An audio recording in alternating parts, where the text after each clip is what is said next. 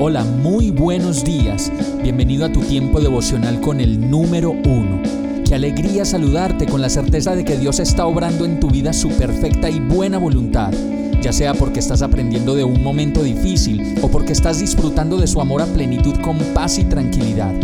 Llegó la hora de tomar tu Biblia, pues de seguro Dios te va a hablar, te va a reconfortar y lo mejor de todo, te va a dar las respuestas que estabas buscando. ¿Qué esperas? Vamos, súbete de una vez en este pequeño pero eterno vuelo devocional con destino al cielo.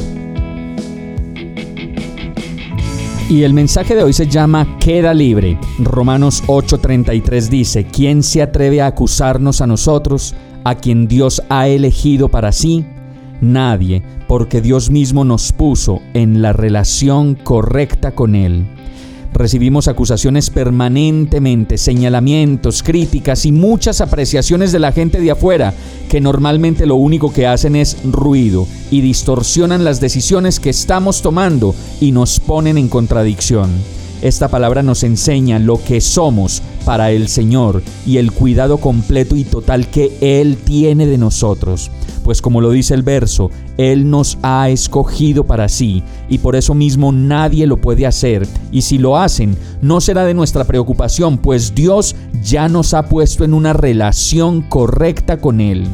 Por eso no te juzgues ni siquiera a ti mismo tan duro como lo haces, ni permitas que los comentarios de los demás te afecten. Y termina el verso diciendo, ¿qué podemos decir acerca de cosas tan maravillosas como estas? Si Dios está a favor de nosotros, ¿quién podrá ponerse en nuestra contra? Vamos a orar. Amado Dios, cuánto te amo y te necesito. Solo tú sabes cuánto daño me han hecho y me hacen los comentarios, críticas y murmuraciones que escucho a mi alrededor.